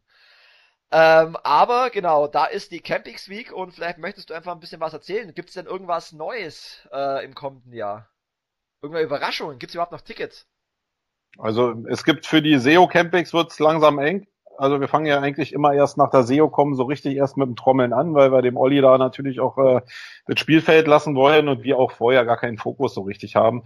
Ähm, die große Neuerung ist eigentlich schon ja mehr oder weniger durch, weil die Campix Week, diese Evolution in Richtung Campix Week ist eigentlich das, was wir so nach vorne treiben wollen. Ich glaube, dass es eine Riesenmöglichkeit gibt, hört sich ein bisschen provokant an in diesem Bereich Lernen durch Überforderung. Ich glaube, das ist eine Möglichkeit, sein Gehirn irgendwie mal abzuschießen und dann neu zu formieren, einfach mit neuen Reizen zu versorgen. Da soll die ähm, Campix Week als ganze Woche ähm, ein bisschen zu taugen. Ich mag das. Ich bin ja jetzt hier auch beim OM Talk gerade und ähm, da schließen wir uns auch eine Woche ein. Also diesen Ansatz finde ich grundsätzlich ziemlich spannend. Ähm, ja, sonst ist es halt so, ja, ein bisschen Young-Style irgendwie. Also wir gucken die ersten drei Tage unternehmerisch auf Unternehmen, auf gerade auf kleinere Unternehmen rauf. Was kann man so machen? Eine Menge von dem, was wir auch besprochen haben. Ein großes Thema ist bei uns Vertrieb. Ähm, ich glaube, das ist so der Bereich, da hinken so die meisten, die auf der äh, Google-Krücke eigentlich sitzen, überhaupt, dass sie so mit, mit einer anderen Krücke überhaupt noch gar nicht so Touchpoints hatten. Und da nehme ich mich nicht aus, sondern ich lerne in dem Bereich halt auch sehr, sehr viel. Und ähm, ja, dann sind noch PR, äh, Verkaufen, ähm, Projektmanagement, alles so Sachen, die so aus dem Doing kommen, sind noch Themen. Dann haben wir die Contentix, ja, Content Marketing hat vielleicht der eine oder andere äh, mitbekommen, dass ich da aktiv bin und da werden wir sehr stark nicht in der Theorie arbeiten, sondern sehr viel mit praktischen Themen arbeiten. Und dann ja die Campix. Die Campix äh, hat sich, glaube ich, und die SEO Campix gewandelt, zumindest in meiner Vision. Früher haben wir halt wirklich SEOs da gehabt, haben uns äh, mit SEO-Themen beschäftigt. Das wird sicherlich auch der Fall sein. Aber irgendwann hatte ich, ich glaube, vor ein oder zwei Jahren schon eigentlich so die Erkenntnis, dass es eigentlich bei den Leuten ab einem gewissen Level nicht mehr um SEO per se geht, sondern dass sie ihren Fokus, ihren Blickwinkel aus SEO heraus haben. Und wenn ein SEO über meinetwegen Affiliate redet oder über andere Geschichten redet, dann ist der Fokus auf dem Thema, also das Standing in dem Thema SEO entscheidend und nicht, dass es immer grundsätzlich um Basisthemen SEO geht. Und da hat sich die Campix eigentlich, oder gerade die SEO Campix in, in meinem Fokus auch schon verändert. Und ja, daraus entsteht so eine Woche. Und ähm, wir werden noch ein paar andere Sachen haben, wie den Barcamp-Ansatz, den wird es im nächsten Jahr nochmal sehr, sehr massiv geben. Auch ähm, im Punkto Abendprogramm und so, da wird noch eine Menge passieren, aber da kommen die News noch irgendwie, da sind wir noch am Arbeiten. Und du hast ja letzte Woche auf Facebook verkündet, dass du dich jetzt auch der Affiliate-Branche schnell und hektisch, hektisch reich werden äh, widmest. Da möchte ich vielleicht auch ein paar Takte dazu sagen, weil es ist ja eine, eine eigene, sagen wir mal, Affiliate-Welt für sich, neben der klassischen E-Commerce-Affiliate-Welt. Also da geht's dann um Themen wie, ähm, wie kann ich als Hausfrau einen Nebenerwerb aufbauen oder wie auch immer. Und äh, ich habe da, glaube ich, eine ähnliche Sichtweise wie du, weil die Branche ja an sich äh, pauschal von, von vielen mal verteufelt wird. Und ich habe ja vor einigen Jahren auch mal den Ralf Schmitz, den selbsternannten äh, Affiliate-König, mal ähm, zur, zur, zur, zur Tactics damals eingeladen, ähm, die ich ja mittlerweile nicht mehr organisiere, aber früher organisiert habe. Und ähm, weil ich auch der Meinung bin, dass es dem einen oder anderen nie schaden kann, auch mal über den Tellerrand hinauszublicken und auch mal einen anderen Blick in bestimmte Themenbereiche äh, zu bekommen. Und meines Erachtens kann man von jedem Menschen irgendwas lernen. Und ähm, wie gesagt, es gibt sicherlich eine ganz spezielle Zielgruppe für diese Branche und ähm, wie in unserer Branche auch, gibt es auch da sicherlich gute Speaker und schlechte Speaker. Und es gibt sicherlich auch wie bei uns Agenturen, die äh, auf schnell Geld aus sind und äh, Unternehmer, die eher ähm, ja langfristig planen. Also an sich ver verteufel ich jetzt zum Beispiel die Branche auch nicht komplett. Hm, also ähm, Früher habe ich sie total verteufelt, muss ich sagen. Mein Bild hat sich da jetzt gewandelt. Wir haben uns auf der SEO-Com ja darüber auch unterhalten. Ähm, es ist fast nicht greifbar, weil es auch wieder so viele Perspektiven in dem Bereich gibt. Am Ende des Tages machen auch die alle, glaube ich, einen relativ guten Job, was den Vertrieb und was Marketing anbelangt. wichtig für mich ist, und darauf reduziere ich mich jetzt auch total, ist, was verkaufe ich denn da? Wenn ich am Ende des Tages mit unethischen Produkten um die Ecke komme oder Leute einfach irgendwie die Wurst vor die Nase hänge und die probiere, aus ihrer Armut rauszukriegen, so nach dem Motto, ja, 50.000 Euro in zehn Tagen, das kannst du auch schaffen mit Affiliate, ähm, dann, dann finde ich das halt mega scheiße irgendwie. Und das folgt so dieser Philosophie, okay, du kannst auch ein netter Diktator sein, ja, das ist so, ähm, der Weg rein ist sicherlich der richtige und ich glaube, dem kann ich mich auch gar nicht mehr verschließen, weil wer die Welt sich anguckt, Populismus ist halt groß geworden. Das heißt, für mich ist halt wichtig, Fuß in eine Tür mit populistischen Mitteln meinetwegen und dann kann ich immer noch nett sein.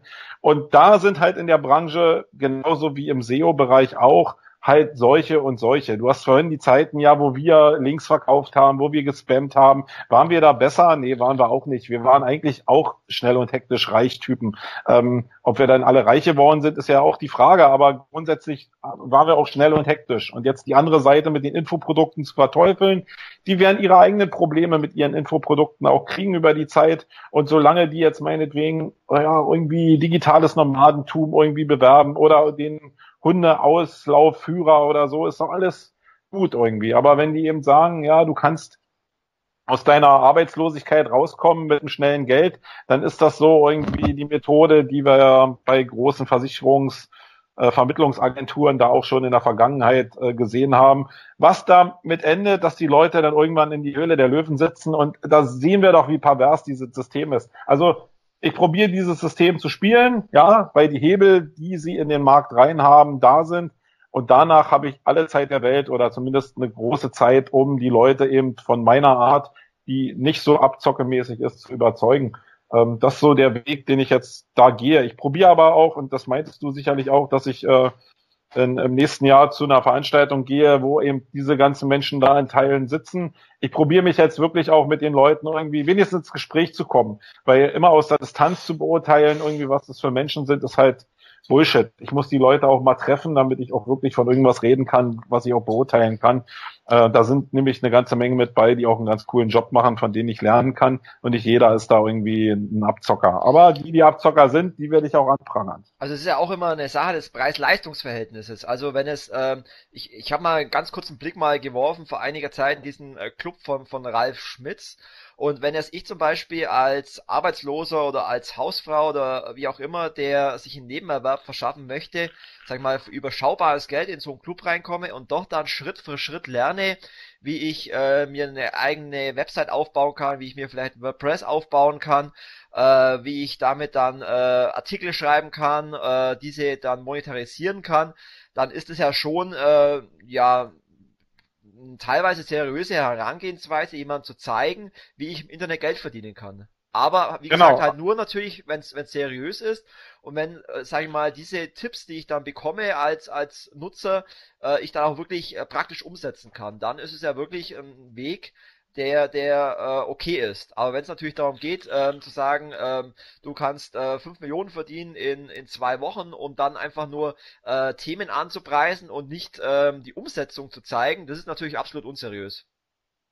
Das Hauptproblem ist doch, dass die mit Garantien arbeiten. Das ist also diese äh, Money-Back-Garantie oder so. Äh, Im Endeffekt arbeiten die mit Garantien und suggestieren Vertrauen mit Sachen, wo die wissen, dass du die Punkte, so wie sie sie vorgeben, nicht hundertprozentig einhalten kannst. Das ist eigentlich so da, wo es unseriös wird und wo die Hebel halt einsetzen, die aber im Großen auch da sind. Ich meine, wenn ich die ganzen Sache vergleiche irgendwie bei diesen ganzen Reiseanbietern mit dieser ganzen Verknappungsnummer, ist doch derselbe Bullshit. Also äh, es gibt gar keine Trennung, sondern es gibt einen Weg in den Markt rein und dann muss ich irgendwie was draus machen. Also was ich ganz interessant fand, ich war vor zwei Jahren mal auf diesen Affiliate Days als Speaker eingeladen. Ähm, also es ist eben auch so eine Konferenz. Und was ich da festgestellt habe, dass das äh, Publikum an sich wesentlich dankbarer ist als teilweise das Publikum auf unseren typischen Online-Marketing-Veranstaltungen. Das heißt, ähm, die haben äh, eine ganz andere Erwartungshaltung, wenn sie auf so eine Konferenz gehen. Die haben wesentlich äh, geringeres Basic-Wissen natürlich als, als wir in der Branche, aber das Publikum war ähm, extrem dankbar. Das heißt, äh, die haben sich über jeden Vortrag riesig gefreut, die haben danach mit den Speakern sehr offen gesprochen, die waren extrem respektvoll. Also manchmal Sachen, die man bei unseren Veranstaltungen vermisst, wo man dann doch mal vielleicht den einen oder anderen im Publikum hat, der sich ja denkt, ah, was erzählt denn der da vorne? Und das habe ich dann schon hundertmal gehört. Also das war zum Beispiel für mich jetzt eine äh, Erkenntnis, die äh, sehr interessant war für mich persönlich. Ja, die sind halt in großen Teilen äh, ahnungslos. Und ähm, ja. was daraus kommt, sind halt diese sektenhaften Verhalten, wo irgendwelche Leute gemeinsam klatschen und so, das hatten wir ja alles schon. Also ich weiß nicht, ob das der richtige Weg ist. Dann habe ich lieber den kritischen Typ irgendwie in meinem Publikum, der sagt, hey, dein Vortrag war scheiße, der hat aber das gewisse Level. Also mittlerweile geht's auf den Barcamps ja wirklich so um, dass die Leute, die auf diesen Veranstaltungen irgendwas mitgenommen haben, sich dann als der Experte auf den Barcamps präsentieren mit diesen ganzen Hebeln. Also ja, Katastrophen, aber Ahnungslosigkeit. Und darauf basiert es ja an großen Teilen. Populismus hat eine Menge mit Ahnungslosigkeit zu tun. Aber davon gibt's halt eine ganze Menge. Ja, aber ich meine, diese, diese, diese ähm, äh, Leute, wo bei uns in der, also da muss man, also zwei Sachen. Erstens, ich, ich persönlich mache um diesen Bereich einen, einen, einen Bogen, weil es mir, also alles, was so äh, klingt wie Maschmeier, ist halt für mich absolut inakzeptabel. Ähm, und das ist einfach meine grundsätzliche Lebenseinstellung. Ähm, die, die, die, die andere Sache ist mit, mit Klatschen und Populismus immer so eine Geschichte. Das haben wir bei uns in der Branche ja auch. Da werden ja auch ähm, diverse ähm, ähm, Leute einfach immer beklatscht, egal was sie sagen. Und äh, wenn man sich dann aber mit denen unterhält, dann ist das denen auch eher peinlich. Also die Frage ist halt immer, wie geht man damit um? Und ähm, so, so eine, äh, es gibt halt in allen Bereichen so eine große Masse von Leuten, die einfach irgendetwas hinterherrennen, weil sie halt eben noch nicht in der Lage sind, ähm, es kritisch zu hinterfragen. Das, das ist es ist einfach so. Also das ist ja auch, das ist ja auch bei, bei uns so. Ich finde es auch schön, dass es da mittlerweile mehr kritische Stimmen gibt, weil das einfach dazu hört, dass, führt, dass man sich auch selber stärker hinterfragt und das ist ja immer wichtig. Und äh, aber die gibt's bei uns auch. Also das ist nicht so, dass wir nicht auch eine Szene haben von Leuten, die einfach ähm, allem irgendwie ähm, hinterherrennen. Also das, das sehe ich jetzt nicht so kritisch. Aber wie gesagt, ich, ich sehe für mich von außen, ich war noch nicht da, also da muss ich sagen, da ist natürlich jetzt Markus seine, seine Einlassung wesentlich genauer als meine, aber von außen wirkt für mich das Ganze einfach zu sehr, als ist es kein Umfeld, in dem ich mich gerne aufhalten will. Ja. Was, äh, wie, wie ist es denn bei euch, in, weil wir jetzt langsam schon zum Schluss kommen, wir haben schon über eine Stunde. Was, äh, ihr seid ja auch alle, habt ja auch eigene Podcasts was ich merke in den ähm, letzten Monaten und eigentlich Jahren und was mich auch dazu bewegt hat, dass ich mit Affiliate Musics mal eine mehrmonatige Pause habe, hatte, dass das Feedback der Hörer immer, immer weniger wird. Wie, wie ist es bei euch? Also bekommt ihr viele Kommentare auf eure Sendungen? Bekommt ihr viel Feedback? Also als Moderator empfinde ich immer äh, ja ein bisschen schade, wenn man eigentlich gar nicht, man sitzt da vor seinem Mikro, man macht seine Sendung und äh, weiß dann eigentlich gar nicht, wie die Sendung bei den Hörern ankommt, ob es überhaupt jemand hört und äh, ob es überhaupt eine Diskussion dann zu einzelnen Themen gibt. Und eine Diskussion kannst du natürlich immer nur äh, führen, äh, wenn es Feedback gibt oder auch Kritik gibt an der an der Sendung, um damit letztendlich ja ja, darüber zu sprechen, wie man es vielleicht besser machen kann oder anders machen kann oder einzelne Themen einfach mal diskutieren kann. Und das stelle ich einfach in den Podcasts allgemein fest, dass diese Diskussionskultur äh, enorm nachgelassen hat. Ist es bei euch das, auch so? Marco, möchtest du anfangen? Also bei mir ist es so, dass ich ähm, also es hat nachgelassen in dem Bereich der Kommentare auf dem Blogpost oder auf den Show Notes, wie man die ähm, sehen mag. Es ist aber deutlich stärker, zumindest in meinem Fall geworden, äh, was die Personal Messages an, anbelangt. Also ich habe nach jeder Sendung melden sich die meisten Leute, geht irgendwann in Facebook der Messenger auf und die melden sich und wir diskutieren dann da in einem Chatfenster. Oder man trifft sich auf Konferenzen oder auf irgendwelchen Veranstaltungen und dann werde ich schon oft darauf angesprochen zu irgendwelchen Sachen, die ich gesagt habe, gerade wenn es so in den Bereich äh, so ein bisschen ja weitläufiger geht, Jakobsweg, Online-Marketing zwar auch, aber auch wenn es in Richtung Politik geht, ähm, da will sich keiner positionieren. Ich glaube, dass wir sowieso eine Schwierigkeit haben damit, dass die Leute sich positionieren wollen. Das ist so ein Manko, glaube ich, in unserer Gesellschaft. Ähm, ja, ähm, für dich ist es jetzt schwierig, glaube ich, wenn du, also für mich ist es auch schwierig, weil ich nicht weiß, wie ich die Themen, die ich aus den persönlichen Chats habe, wie ich die wieder in die Sendung reinkriege. Ähm, ich lasse es halt ohne Persönlichkeiten wieder einfließen, weil sie Teil der, der nächsten Sendung wären. Aber äh, ja, ist anders geworden. Früher ist alles in den Blogposts irgendwie gelaufen, mittlerweile läuft alles irgendwie äh, eher versteckt, weil man sich nicht so positionieren will. Das ist meine Erfahrung. Ähm, ich weiß nicht, wie ist es bei dir, Jens? Also ich ich gehe, also die, die haben kontinuierlich abgenommen, liegt aber meiner Meinung nach einfach an den mittlerweile, ähm, also es gibt kaum noch, wir haben einen riesen Medienbruch. Also Podcast hat einfach einen Medienbruch. Die Leute hören das zum Großteil, ohne dass sie die Seite betreten haben. Das sehe ich ja bei, bei uns. Wir haben ja so zwischen 1000 und 5000 Downloads, ähm, habe aber nur 300 Besucher in, im, im Peak. Also das heißt, ein Großteil, also gut 90 Prozent hören den Podcast, ohne die Seite zu betreten, weil sie ihn, so höre ich ja auch, über ihren Podcatcher auf, äh, auf dem Mobile Device hören.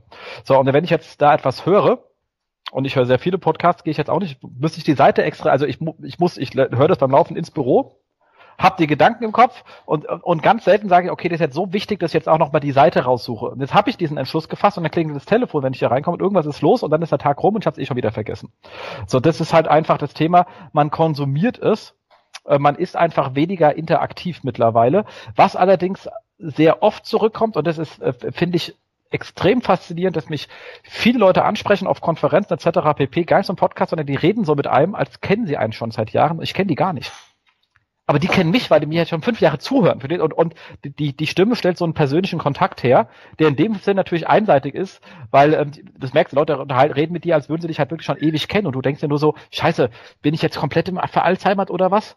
Ähm, so, und irgendwann sagen sie dann so, ich bin ja ewig schon ähm, dein, ähm, dein, dein, dein Podcast-Hörer. Und ähnliches sagen mir halt auch unsere Gäste. Die sagen, also sie werden einfach öfters auf dem Podcast halt auch angesprochen. Das heißt, so der Response kommt eher auf dem äh, direkten Weg. Wir sind jetzt nicht so kontrovers mit politischen Themen wie Marco. Das heißt, ich kriege weniger, also selten mal ähm, etwas über, über Facebook. Das, kommt, das ist ungefähr so viel, wie die Kommentare auch da sind. Das sind im Moment so fünf bis sechs ähm, pro, pro Sendung und ähnlich viele Rückmeldungen kriege ich auch nochmal über Facebook ähm, äh, PM direkt. Und ähm, die meisten Sachen passieren im, im Real Life und wahrscheinlich viele davon merke ich gar nicht. Ist aber wirklich immer wieder schön zu hören. Also das ist schon mehrmals passiert, dass irgendwelche Leute hier angefragt haben. Und wir haben dann irgendwie Angebot etc. pp. Dann kommt man zum Arbeiten, machen irgendwie einen Workshop so und da, dann frage ich mal so, Mama, wie seid ihr auf uns zu kommen? Da sagt er, ja, unser Chef hat gesagt, wir sollen euch beauftragen, der ist Fan von deinem Podcast. Sage ich, ach krass. Ähm, und das passiert. Das passiert wirklich. Also das, diese Erkenntnis hatte ich zum Beispiel, als ich mal Gast war im Podcast vom ähm, Philipp Westmeyer bei Online Marketing Rockstars, die ja eine enorm große Reichweite haben. Ich glaube, den Podcast haben äh, bei mir damals 10.000 äh, Hörer angehört. Und da war es tatsächlich so, dass wir auch ähm, sechs Kundenanfragen bekommen haben auf, aufgrund des Podcasts. Aber ich glaube, das liegt einfach dann daran, dass wir einfach ähm, ja unterschiedliche Zielgruppen mit dem Podcast ansprechen und äh, meine Hörer ja hauptsächlich äh, Agenturmitarbeiter sind, äh, Advertiser sind, äh, Netzwerkmitarbeiter, die sich äh, über den aktuellen Stand der Affiliate-Branche informieren wollen. Vielleicht liegt es einfach daran, dass, dass äh, die Zielgruppe da einfach nicht so ja äh, diskussionsaffin vielleicht ist. Also sich, wie du vorhin gesagt hast, sich einfach auch da vielleicht öffentlich nicht äußern wollen, weil sie vielleicht Angst haben, dass sie da jetzt ähm, sich zu einem Thema äußern, wo vielleicht in der Firmenpolitik anders gesehen wird, kann natürlich auch ein Grund sein. Es ist immer schwierig, dann die, die Gründe dafür rauszufinden. Aber das wäre letztendlich, um auch langsam zum Schluss zu kommen, äh, mein großer Wunsch, wenn ich denn einen Wunsch äußern darf zur 50. Jubiläumsausgabe von Affiliate Musics, dass ihr mir gerne als Hörer über die Kommentare einfach mal eure Themen nennt, die ihr denn in den folgenden Ausgaben von Affiliate Musics hören wollt. Weil ich habe jetzt in den letzten 50 Ausgaben schon so viel äh, Themen gehabt, dass äh, ich einfach auch euer Feedback brauche. Was interessiert euch denn? Welche Themen wollt ihr hören? Welche Interviewgäste hättet ihr denn mehr in der Sendung? Äh, mit wem soll ich mal diskutieren? Das würde mich sehr interessieren und würde mich freuen, wenn ihr da einfach mal kommentieren äh, würdet. Und ähm, ja, wie anfangs erwähnt, war es heute ähm, ja eine gewisse außergewöhnliche Sendung, weil wir heute einfach mal out of the box äh, über ganz viele unterschiedliche Themen gesprochen haben und nicht nur zu 100% über Affiliate Marketing, sondern über ganz viele andere Themen auch. Und ähm, ja, habe mich sehr gefreut, dass ich äh, euch beide ähm, sozusagen als Gast hatte und ihr ja mitverantwortlich seid für Affiliate Musics, weil ohne euch beide hätte es Affiliate Musics nie gegeben und äh, würde es auch jetzt nicht geben. Von dem her meinen ganz großen Dank an euch beide. Ich danke dir. Ich danke dir, dass du dabei bist, weil es macht halt die ganze ganze Termfrequenz-Sache auch irgendwie äh, rund. Äh, sonst hätten wir ja äh, nur SEO drauf. Und äh, ich finde das Thema spannend. Ich höre dich ja auch jedes Mal, weil, gerade weil es nicht mein Thema ist, ähm, ist es schön, dass man da dann wenigstens ein bisschen was von dem Themenbereich mitkriegt. Äh, deswegen kann ich auch nur sagen, ähm, man sollte es halt einfach ähm, mit anhören. Ich bin auch gerade dran an jemanden, dass wir noch einen Social Media Podcast draufkriegen so dass man dann da auch noch ein weiteres Thema abstecken. Aber es ist einfach spannend und schön zu hören, was so in anderen Bereichen geht, ähm, weil man sitzt immer mal beim Kunden und überlegt, äh, gibt es irgendwo Synergien, äh, gibt es jemanden, der sich mit auskennt, kann man jemanden mit reinholen. Ähm, das ist einfach wichtig, dass man da ein bisschen open-minded ist. Und deswegen danke, dass du das machst. Danke auch. Okay, ihr beiden. Dann äh, wünsche ich euch noch eine äh, schöne Restwoche und hoffe, dass wir uns irgendwann bald mal wieder treffen. Wenn auch leider nicht auf der SEO Campix, aber dann hoffentlich woanders. ja, hoffe ich auch. Ja, ich kann die Campix leider auch nur halb mitnehmen, weil du hast ja mal wieder so gelegt, dass ihr direkt an mit der, mit der SMX kollidiert. Tja, ähm, das wird in den, in den, nächsten Jahren nicht besser. Ich glaube, an dem SMX werden dann noch andere Veranstaltungen kommen. Ähm, that's a challenge, ja. Okay, dann nochmal vielen Dank und äh, euch alles Gute weiterhin und bis bald. Und danke an alle Hörer auch nochmal für eure Treue, für 50 Sendungen und würde mich auch freuen, wenn wir uns irgendwann auch einmal wieder persönlich treffen. Bis bald. Ciao. Ciao. Tschüss.